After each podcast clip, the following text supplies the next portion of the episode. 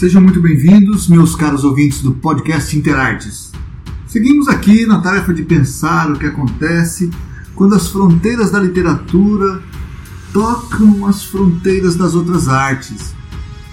Esse é um trabalho ligado à linha de pesquisa Literatura, Cultura e Fronteiras do Saber do Programa de Pós-Graduação em Letras da UFG. Essa linha estuda a literatura considerando suas relações com os outros saberes, com as outras mídias e com as práticas culturais decorrentes desse encontro. No episódio de hoje, ouviremos como o discurso literário se assemelha e, portanto, como se distanciaria também do discurso histórico. Para isso, nós desafiamos o professor Rogério Silva Pereira, é historiador de formação e professor de literatura da FACARI, Faculdade de Comunicação, Artes e Letras da nossa universidade. O Rogério foi diretor da nossa faculdade entre os anos de 2011 e de 2019. Ele é pós-doutor pela Universidade Federal de Minas Gerais, é mestre e doutor pela PUC de Minas Gerais também. Foi bolsista produtividade na Universidade de Brasília. E a relação entre literário e histórico é um tema que é bastante caro para ele. Em um trabalho recente, por exemplo, sobre o livro O que é isso, companheiro, de Fernando Tabeira, o nosso convidado de hoje procurou encontrar essas fronteiras entre o literário e o histórico, abordando nesse livro o testemunho, a entrevista, a autobiografia, a confissão. Se percebe, todos esses tipos de discurso estão radicados na história e se materializam em um ambiente literário. O Rogério tem muita coisa para nos falar. Por exemplo, esses discursos, eles são uma invenção ou uma necessidade dos humanos? Ou são os dois? O que se pode esperar alcançar quando se estuda esses discursos? Quais são os seus limites e suas possibilidades? É disso que trataremos hoje. Seja muito bem-vindo, professor Rogério. Obrigado por aceitar o nosso convite e pode começar nos qualificando para o debate. A literatura e história possuem raízes comuns ou se encontraram pelo caminho da civilização? Bom, Paulo, é, em primeiro lugar, eu gostaria de te agradecer por duas coisas, né? A primeira delas é por você conservar esse pioneirismo que eu acho genial de usar as novas mídias né, para as finalidades é, que as finalidades pedagógicas né, ligadas à, à, universidade, ao curso de letras. É, te agradecer e parabenizar por você continuar com isso, né? Em segundo lugar, por ter me convidado. Eu gosto muito do podcast, né? Pessoas dizem que o podcast veio para ficar, né? Todos os ramos se ocupam do podcast, por incrível que pareça, né? Desde as ciências, a física, a matemática, até a literatura, o jornalismo, né? Veio para ficar, eu não sei. O Orkut tinha vindo para ficar. Quem se lembra de Orkut? Quem se lembra do ICQ, que é o ICQ, né?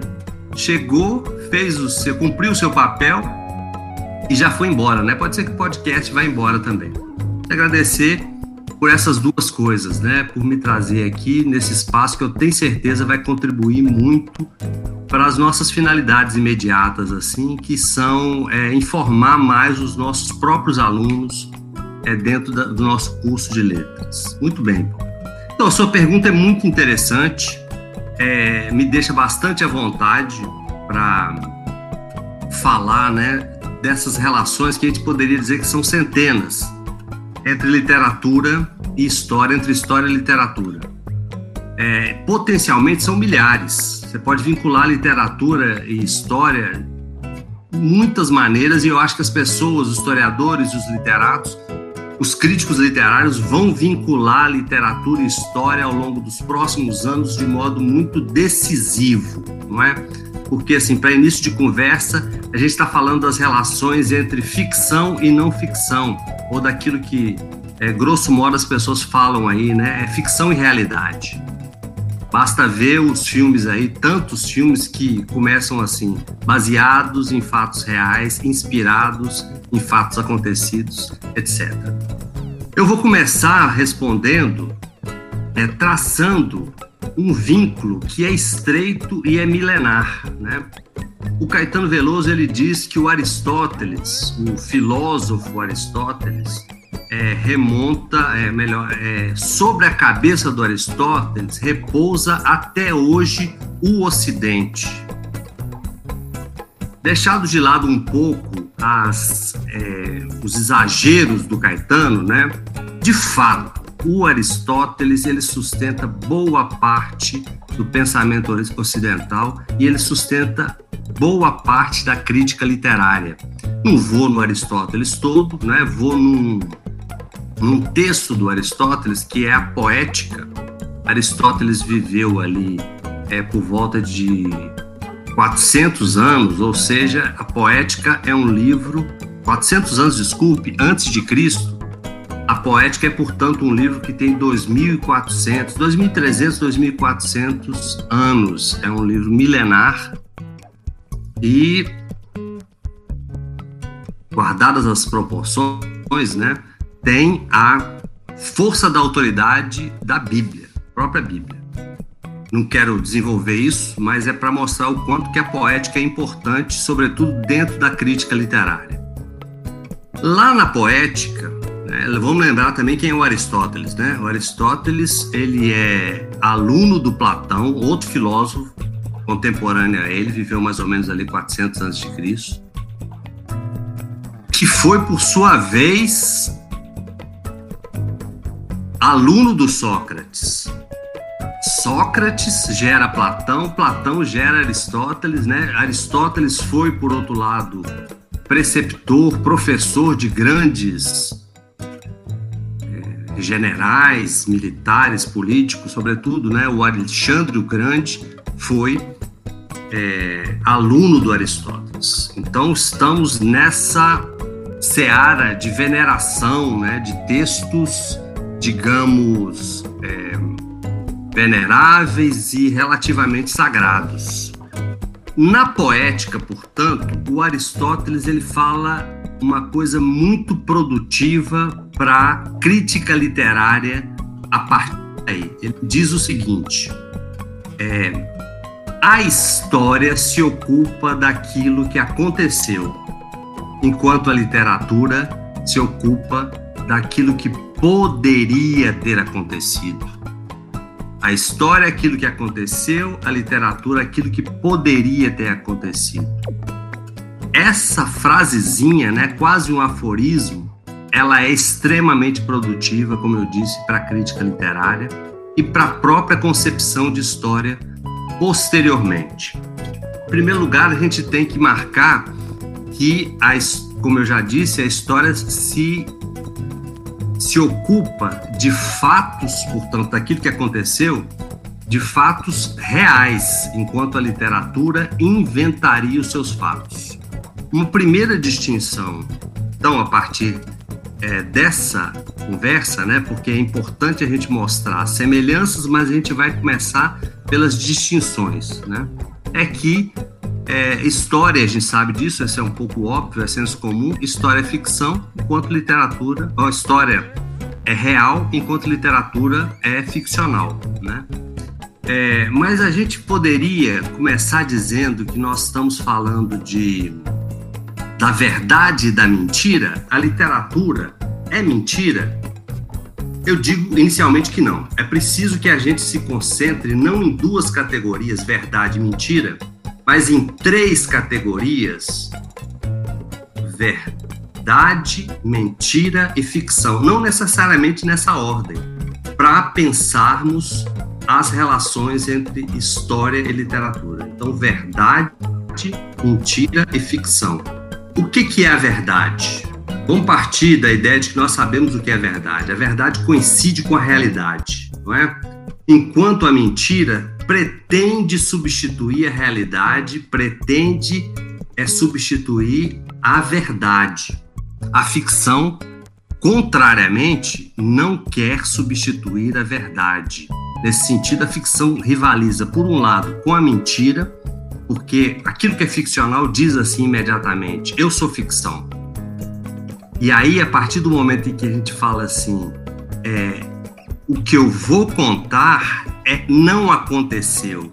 O que eu vou contar é mentira. Ora, nenhuma mentira começa assim. Nenhuma mentira fala assim, ô, oh, meu amor, onde eu estive essa noite, o que eu vou te contar é uma mentira. Não, a pessoa vai imediatamente dizer: não, eu estive no plantão, no meu serviço, e isso pretende substituir a verdade, sei lá qual é, né? O que, que esse cara fez durante a noite. É, a ficção não. A ficção ela fala exatamente isso que a gente acabou de dizer. Ela fala assim: o que eu vou contar agora não é a verdade, mas também não é a mentira. Então, e a partir daí, as pessoas é, ouvem demoradamente, às vezes 400, às vezes mil páginas, sobre aquilo que não aconteceu. Não é surpreendente? Eu, eu considero que sim, né? Então, é, a, a ficção, ela coloca em questão essas duas dimensões ontológicas do saber. Fizemos então uma distinção entre literatura e história, né, marcando a relação entre verdade, mentira e ficção. Né? Agora, é preciso dizer, por outro lado, que a literatura, é, lá na poética, voltando um pouquinho à poética do Aristóteles, né, o Aristóteles não fala em literatura. Né? O, a, o Aristóteles fala exatamente em poesia.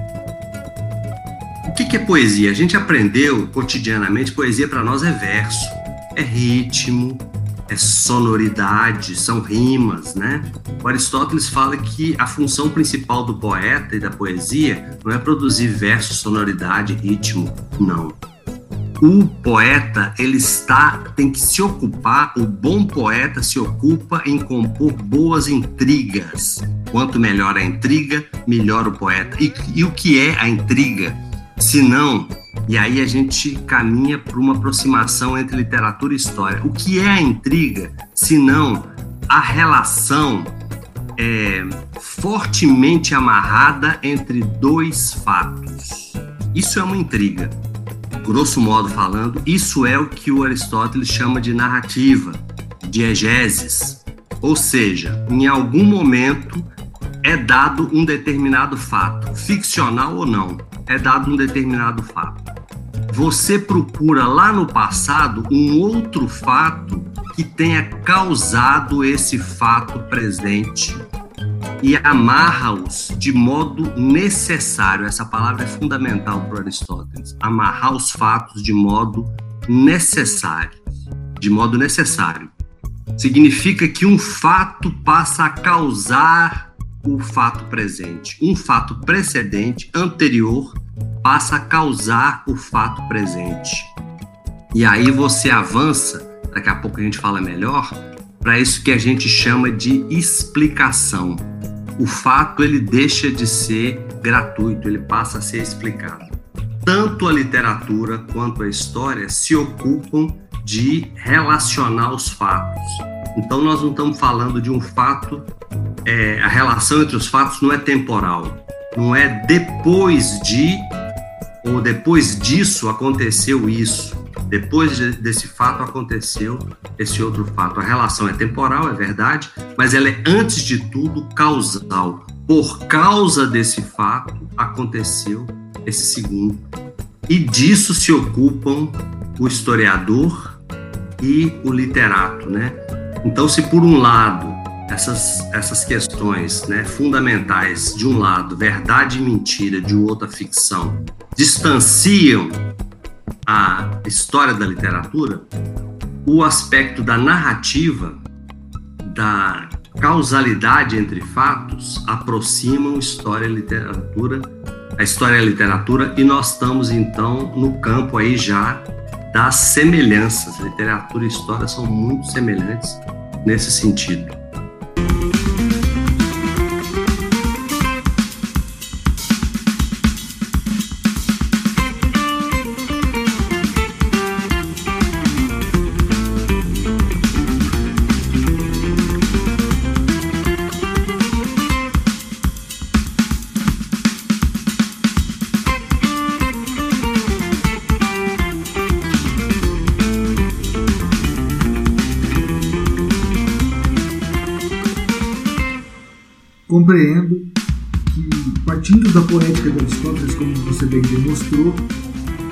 Encontramos a intriga como ponto nevrálgico das conexões entre história e literatura. Deixada para trás a ideia de verdade, de mentira, e considerando a ficção, evoluiu-se bastante na discussão dessa questão. Porém, a intriga nos obriga a olhar para o passado, considerando o nosso presente, o momento em que nós estamos elaborando os eventos. Nós temos que considerar aquilo que, a partir desse evento, possa ser entendido como causa. Então, nosso olhar se volta para o passado. E aí eu pergunto: onde está o futuro? Como, como funciona é, e, a e a gente já entra nas questões mais propriamente críticas dos dois saberes, seja da literatura, da literatura, seja da história, né? Crítica por quê? Porque é preciso fazer uma crítica dos limites do conhecimento desses dois saberes, sobretudo a história. A história, ela começa a ser teleológica. Grosso modo, a gente precisa de dizer que o teleológico é aquele que Dado um fato presente, esse fato só existe se ele causar um fato futuro. Não é? Então, nesse sentido, os fatos perdem a sua qualidade de fatos em si, eles perdem o seu próprio sentido e eles passam a só existir em função de um fato futuro que ele vai acontecer. Então, o, o, saber histórico ele passa a amarrar os fatos, né? É possível então pressupor um determinado acontecimento no passado e encontrá-lo é, se desdobrando no presente e ver que esse acontecimento do passado é causa, mas que um acontecimento do presente possa só ter o seu sentido em relação àquilo que ele venha a causar no futuro, isso aí é um dos vícios que a gente acusa com muita frequência a história de fazer. Por outro lado, história e literatura, elas têm uma função, porque elas vivem na modernidade, a modernidade lida muito com as questões do o que virá, né? novamente citando aí um pouco Caetano Veloso, né? Como será o amanhã? Como vai ser o meu destino, né? Esse, é, que é um samba enredo do mestrinho. Mas essa preocupação nossa com relação ao destino, que é fortemente moderna, essa preocupação nossa, ela é abordada tanto pela literatura quanto pela história e ambas estão preocupadas em dar respostas sobre o futuro. Elas estão preocupadas em é, dizer assim, em, não em profecias, bem entendido. Elas estão preocupadas com predições.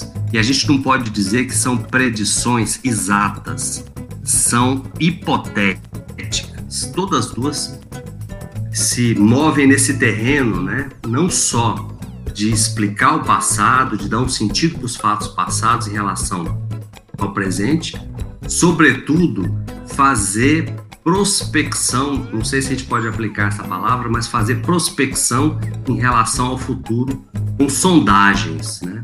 A literatura é fortemente, muito mais do que a história, fortemente hipotética, no sentido de que a literatura se propõe a dizer assim: e se determinado fato acontecesse, quais seriam os seus desdobramentos?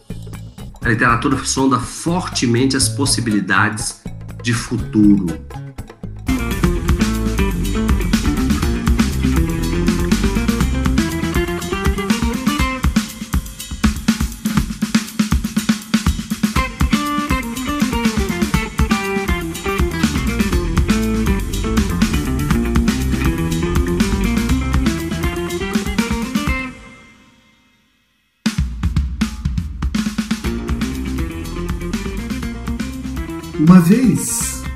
Compreendidos três tempos, como que o passado pode ser entendido através do presente, como que o presente projeta o futuro, nós partimos para o nosso terceiro embate dessa conversa, que tem a ver com um âmbito mais amplo, que seria compreender por que se estuda tanto literatura quanto história. Pois bem, a gente poderia dizer que a história, sendo um saber científico, ao passo que a literatura, sendo um saber eminentemente estético, a gente poderia dizer que a história é do domínio de algo assim muito sério, muito sisudo, de algo muito, portanto, distante um pouco do prazer. E, de modo correspondente, a gente poderia dizer que a literatura, contrariamente, na verdade, né, seria o domínio do prazer, seria o domínio da alegria, da felicidade. Eu acho que é um conhecimento, é uma distinção é, do qual a gente pode partir dizendo que não. Ambos os saberes ao menos se a gente novamente remontar ao Aristóteles, ambos os saberes, ambos os conhecimentos estão preocupados com o prazer, na sua intensidade, na intensidade da palavra prazer. Nós não estamos falando aí nos prazeres sensoriais, né? Falando do prazer de conhecer, que é fundamental para os dois conhecimentos. E o prazer de, conhe de conhecer, ele é essencial para os dois é, conhecimentos, para os dois saberes. Vamos lá, vamos pensar, é, remontando ao Aristóteles, né, é, nas emoções implicadas na literatura e que até hoje nos dizem respeito. O Aristóteles, ele fala da literatura ou da poesia, como eu disse, como essa forma de amarrar dois fatos que pareciam é, fortuitos. De repente, a gente descobre uma conexão muito forte entre os dois fatos, uma conexão é, que dá sentido para os dois fatos. É? Ora, isso para o Aristóteles produziria prazer. Mas lá na poética, o Aristóteles fala de duas outras emoções e deixa de, de lado um pouco o prazer. Vamos falar das duas emoções para a gente não passar, como se costuma dizer, para a gente não passar batido, não deixar no vácuo, não deixar em branco, esses, essas ideias interessantes sobre literatura. Né? A, na poética, o Aristóteles trata, sobretudo, de dois duas emoções muito importantes, a saber, o medo e a pena. Né? Ele fala, ele chama de terror e de lamentação, duas fundamentais emoções para a gente discernir o que é humano: o medo e a pena. Como que funciona isso lá? Sentir pena de um determinado ente na realidade traz esse ente, essa entidade para dentro do campo do humano. Sentir medo de um determinado fenômeno que alguma entidade também está sentindo, também nos traz para o campo do humano. Grosso modo falando, trocando em miúdos, se você vê um cachorro, um esquilo sentindo medo numa obra de ficção, seja lá Vida Seca, seja lá Alvin e os Esquilos, ora, é um esquilo mas você, se ele, se você vê ele sentindo medo e você sente medo junto com ele, você está trazendo ele para o campo da humanidade. O fato dele falar ou dele não falar pouco interessa para nós. O fato daquela cachorra lá, a baleia de vidas secas, é, falar ou não falar, e de fato ela não fala em vidas secas, mas o fato dela sentir medo e da gente se solidarizar com a baleia ali, o fato do, dos esquilos sentirem medo e a gente se solidarizar com aquele medo, isso traz os esquilos para o campo da humanidade e nos traz também para um campo particular que é da humanidade. Por outro lado, se a gente tem um ser humano biológico sofrendo e a gente não sente pena desse ser humano, nós estamos no âmbito, é, nós, nós estamos afastando esse ser humano biológico que está padecendo de dor e nós não estamos solidários, não, não estamos sendo empáticos com ele, isso pode acontecer com muita frequência. E a gente então está afastando ele do âmbito do humano e transpondo ele para o âmbito do inumano, do monstruoso, ou da natureza, o âmbito da natureza, onde aquilo lá não é humano, o âmbito do divino, que é também várias teorias aí, o âmbito do não humano, né? Porque nós somos criaturas. Pois bem, e aí então nós temos essas duas emoções que são o medo e a pena como critérios para discernir o que é e o que não é humano é, são os dois critérios fundamentais da empatia. Pois bem, na poética, o Aristóteles fala de outro, de outro, como eu já disse, de outro, de outra emoção, que é o prazer. E aí a gente entra nas relações entre literatura e história novamente.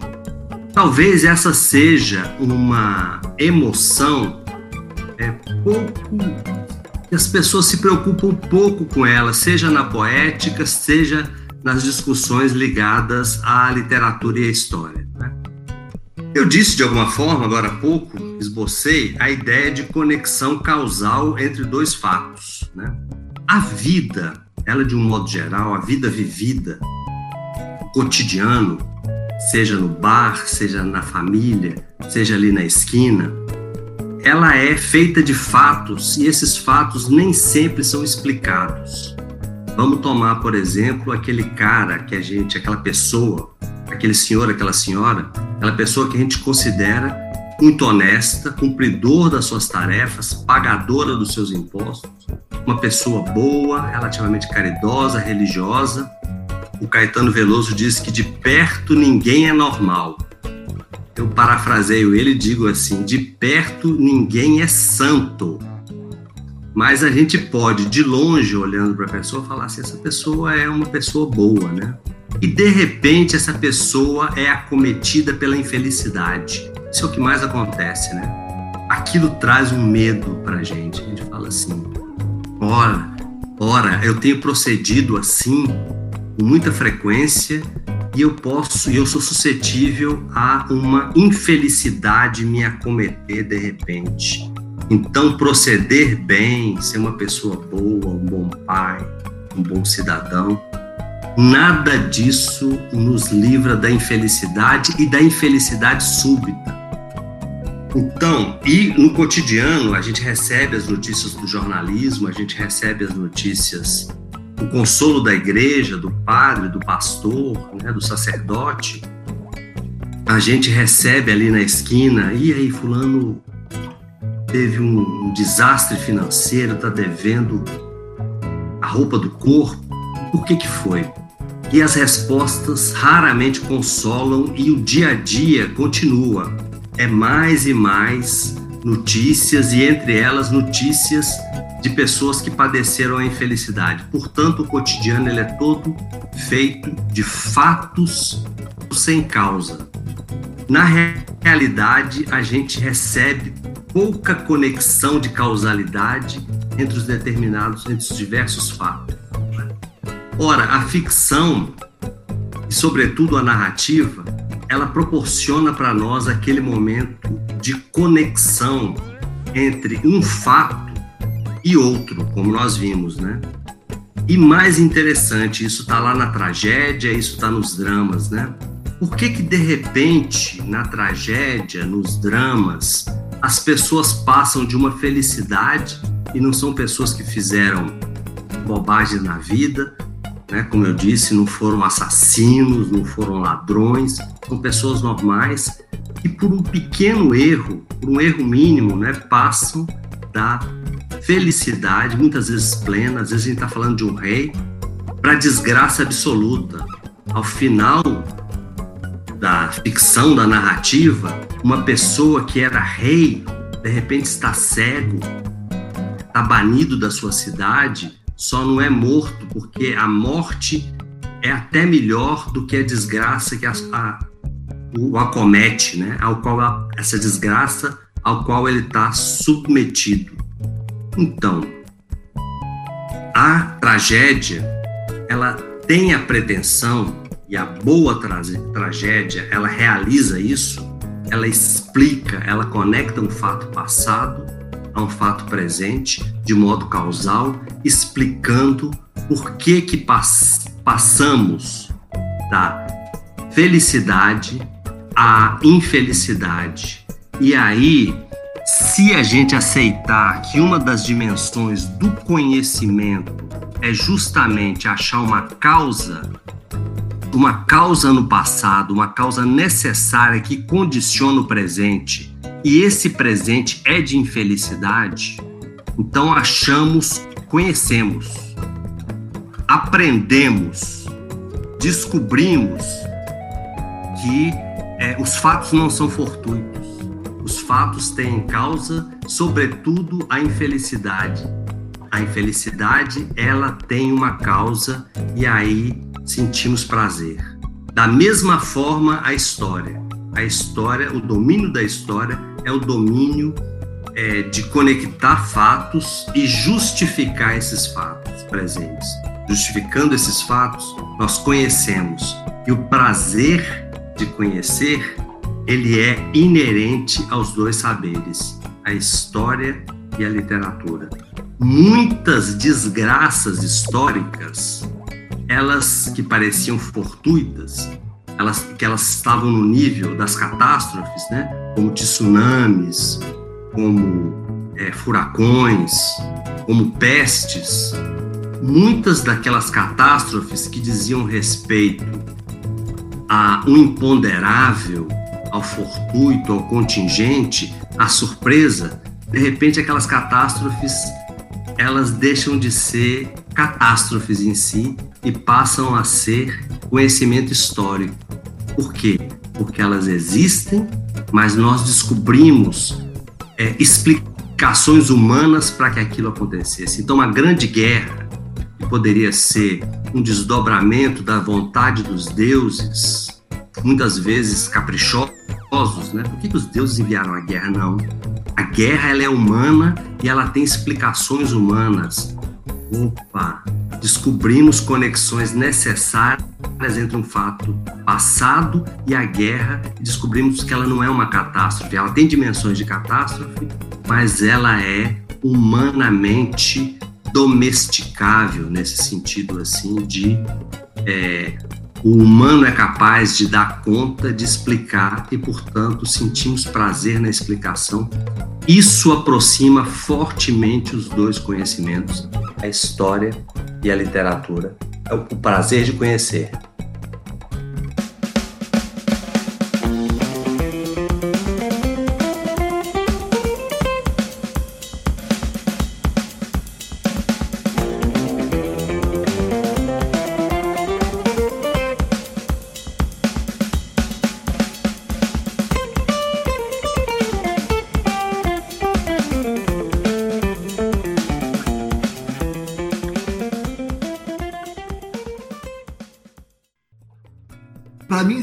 Pouco complicado estabelecer a conexão entre o medo e a pena com o prazer. Mas agora ficou claro, agora eu consegui entender. Como são sentimentos muito basais, o discurso histórico o discurso literário conseguem chegar a esse ambiente, despertar essa, esses sentimentos, então existe a possibilidade de mobilizar a consciência daquela pessoa numa determinada direção. E isso faz com que ela se mova de acordo com as explicações, com o conhecimento veiculado tanto pela história quanto pela literatura. Nesse sentido, que seria então uma conexão possível, ontológica, eu diria, né, entre um tipo de saber e o outro. Sim. Depois de caminharmos por Aristóteles e uma infinidade de outros teóricos que aparentemente você fez questão de evitar os nomes aí, eu gostaria de direcionar esse último bloco da nossa conversa para algo que eu presumo fazer parte das preocupações dos historiadores e dos literatos também. Trata-se dos limites dessas duas formas de conhecimento. O que, na sua opinião, limita? De que forma você entende esses limites? Pois bem, a pergunta não é fácil. Até agora, talvez, é, tenhamos feito explanações assim, muito assentados é, lá na poética, né? Em saberes que estão aí no nosso cotidiano acadêmico e a gente lança a mão deles né, nessa conversa. Agora, conversar sobre as armadilhas dos dois saberes né, é nos colocarmos nesse exato presente questões relativamente difíceis. Eu gostaria de enveredar no esforço mesmo de tentar é, explicitar essas armadilhas, eu gostaria de enveredar e de é, me aprofundar nas origens desses dois saberes. Eu fui ali na origem da, do saber crítico, ali no Aristóteles, né? Mas talvez fosse o caso da gente pensar na etimologia da palavra história para a gente ver os limites dos dois saberes, sem vilanizar esse ou aquele, sem tornar herói esse ou aquele saber. Vamos pensar nas fronteiras desses dois saberes e mostrar as suas limitações, ou pelo menos tentar mostrar. Em primeiro lugar, de onde vem a palavra história? O saber histórico como nós conhecemos, ele é um saber da era das ciências, portanto, da modernidade. O saber histórico ele vem de 200 anos para cá, dois séculos, dois séculos e pouco, que nós temos o saber histórico é no Ocidente. Ao passo que a literatura, como nós a conhecemos hoje, ela remonta a pelo menos três milênios, sobretudo esse saber que eu disse que é narrativo e ficcional, inventar uma história, estabelecer conexões causais entre os fatos dessa história, para que você produza um bom conhecimento é, literário. Né? A boa história é a boa história amarrada. A boa história literária, o bom filme é o bom, bom filme com fatos amarrados. Né? Me permita repetir isso para ficar mais fixado para o nosso raciocínio. Pois bem, a história, retomando, ela tem então 200 anos como saber científico, ela é fundada em documentos, ela é fundada na verdade, e a palavra história, entretanto, ela é grega. Ela remonta aos historiadores que a si atribuíam a condição de historiador, distinguindo-se da literatura, que são Tucídides e Heródoto, lá da Grécia Antiga. Mas não dá para a gente falar que aquilo que eles faziam na Grécia Antiga é o que se faz hoje em termos históricos, fundado em documentos, fundado em método. A palavra história, sendo grega, ela tem é, uma raiz, e a, e a raiz ela é próxima, seja da palavra istos, que significa tecido, então a história é de alguma forma um tecer, é amarrar ideias, amarrar fatos, né, como a gente já disse, Agora, sobretudo, a palavra história de, é, deriva do radical também grego histor, que significa explicar. É, então, no fundamento da história está do saber histórico está a amarração dos fatos. De onde modernamente deriva a história? Eu, eu, preciso dizer que o que eu disse agora nada mais é do que um complemento do que a gente já vinha entendendo do que era história, né? A amarração explicativa dos fatos. Mas imaginemos que a história, é, como saber, ela se desdobra, ela, ela deriva da crônica medieval. E o que era a crônica? E aí a gente acrescenta alguns elementos novos. A crônica não se trata da crônica literária, que é aquele texto curto do jornalismo que comenta um fato do dia ou do dia anterior. Isso é a crônica. Então a gente tem a crônica na economia, temos a crônica na política, temos a crônica no entretenimento, não é dessa crônica que nós estamos falando, mas daquela crônica simples. De um modo geral, o cronista da Idade Média, ele é uma figura ligada à igreja e ele tem a obrigação de é, elencar fatos. E o cronista, é, diria Walter Benjamin, Walter Benjamin é um teórico filósofo, historiador alemão, deve ser lido.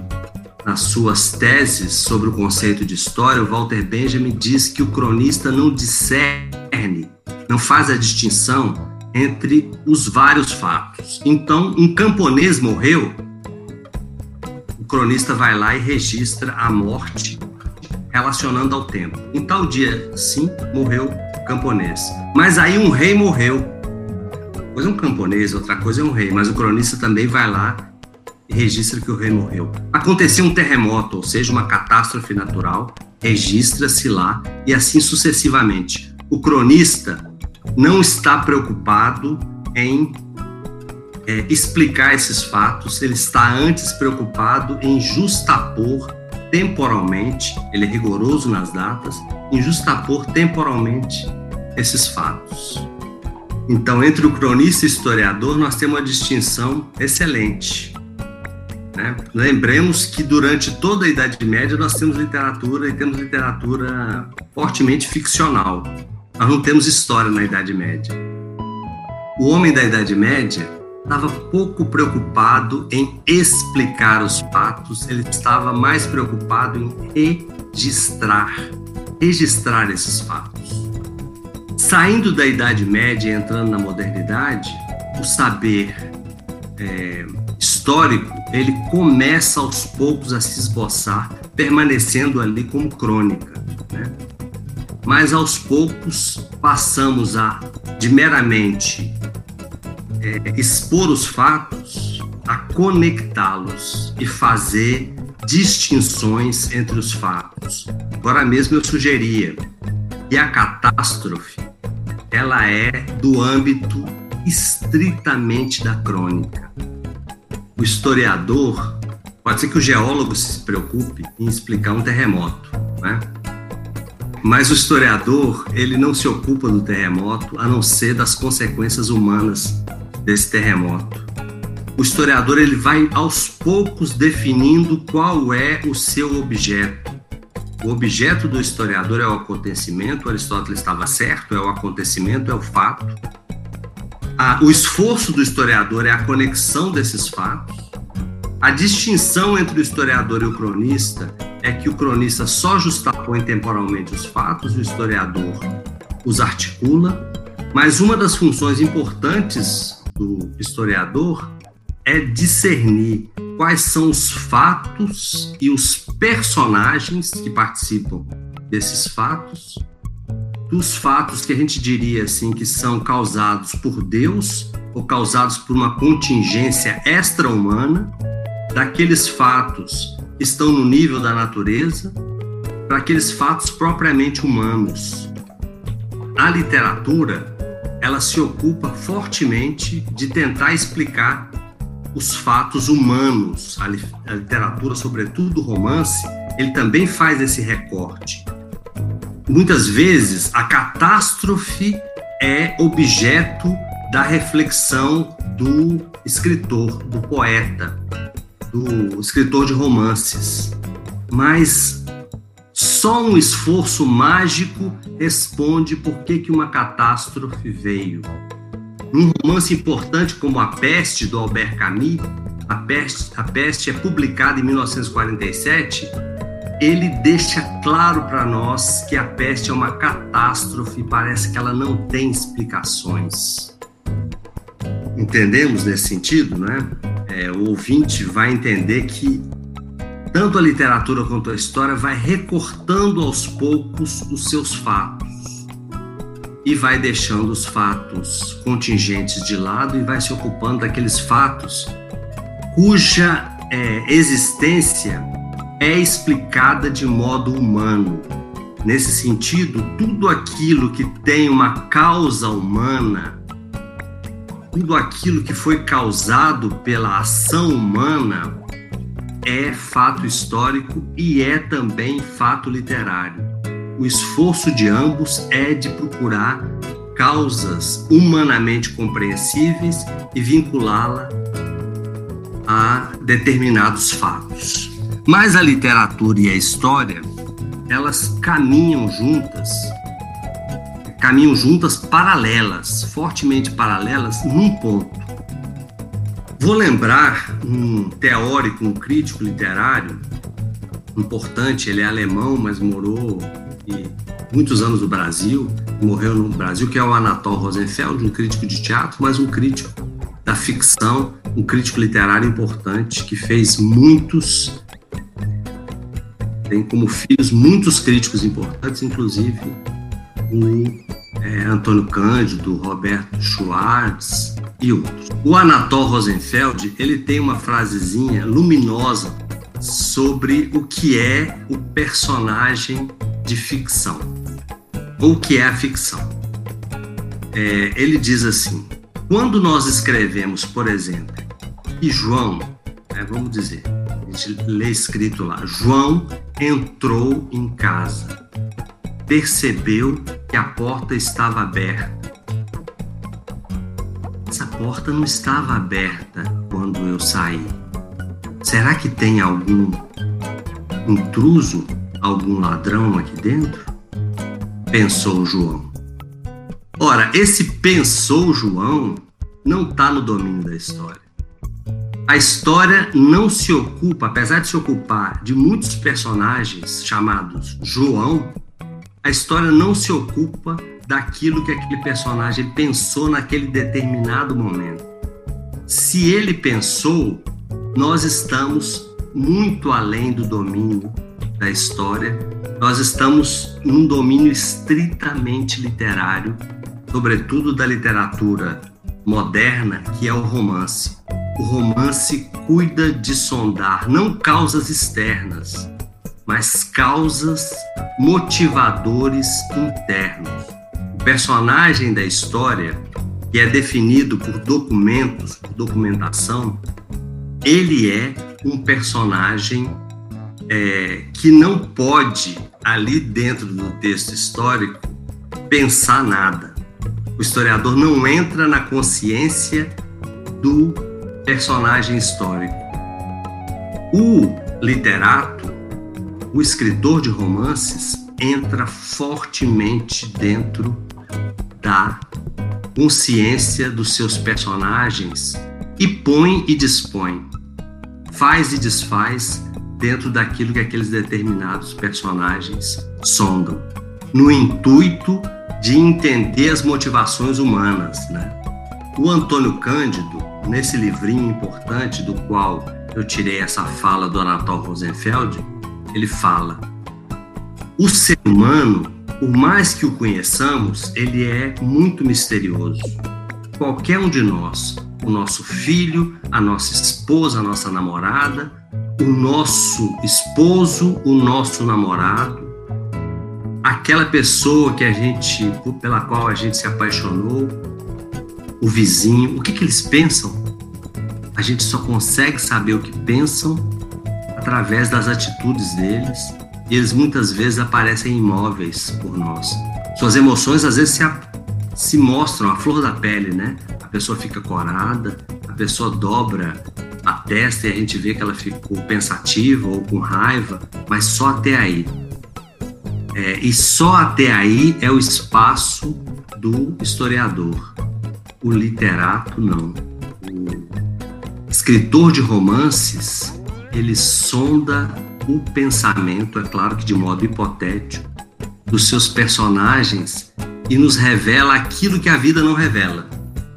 Nos revela a interioridade de determinados personagens e a partir desses personagens a gente pode colar esses personagens a partir daqueles fatos, a gente pode retirar dali aqueles personagens e colar em pessoas da realidade e falar assim: olha, fulano de tal age igual determinado personagem de literatura.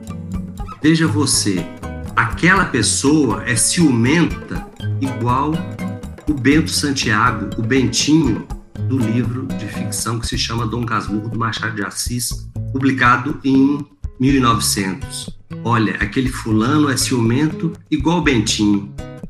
E aí temos, é, através da literatura, através de seus personagens, a possibilidade de conhecer pessoas concretas e de formular hipóteses né, e de viver melhor. A que servem, em suma, literatura e história? Servem para, ao conhecermos melhor a realidade, vivermos melhor. Eu recomendo é, a história sim, mas sobretudo a literatura. Ela nos ensina a conhecer melhor a vida humana na sua intimidade. Muito obrigado, professor Rogério, por sua presença, a clareza das suas explicações. Muito vai contribuir para as reflexões dos nossos alunos do curso de letras, como também dos historiadores que porventura vierem a ouvir as suas palavras aqui no nosso podcast. Eu sou muito agradecido por ter aceitado o meu convite e também estou maravilhado com a luminosidade das suas palavras, a, a clareza que você imprime na direção do seu raciocínio. Né?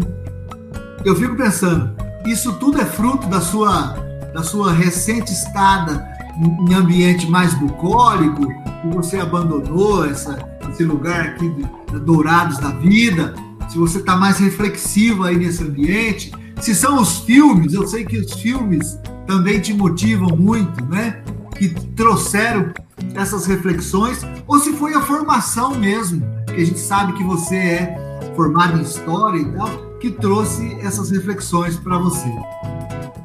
Bom, Paulo, em primeiro lugar, assim, agradecer a sua bondade. Eu digo que muito do que de proveitoso nós produzimos hoje é resultado da nossa interlocução. Da minha interlocução com você aqui, novamente eu agradeço não só, não só a sua bondade, sua generosidade, a generosidade das suas palavras, mas eu agradeço também a oportunidade de estar nessa mídia nova aqui, que é o podcast. Né? Eu digo que o ambiente é, intelectual da Facali o ambiente intelectual do curso de letras da UFGD, que é, é uma universidade nova, mas o ambiente intelectual é um ambiente muito produtivo, não é? E essa interlocução amadurece fortemente a gente. É, eu diria que o período da quarentena foi para mim, e eu acho que para muitos de nós também, eu vejo que foi para você, um momento de leituras mais aprofundadas, né? de uma ida ao mundo estético ali, ao mundo artístico, ler livros, assistir filmes, isso sempre contribui para a gente, né? Eu acho que é sim, pode ter contribuído. Eu estou morando mesmo aqui na roça, né? Eu gosto dessa expressão que ela é bem literária, tenua, né, a intensidade da poeira quando faz muito sol aqui e da lama quando chove muito aqui, né? Bucólico. É o bucólico, isso quer dizer, bucólico. É o bucólico, né? Eu tô na roça, eu gosto de dizer que eu tô na roça e indo até a cidade, eventualmente, porque a pandemia também obriga a gente a ficar muito cauteloso. Então eu estou indo à cidade eventualmente.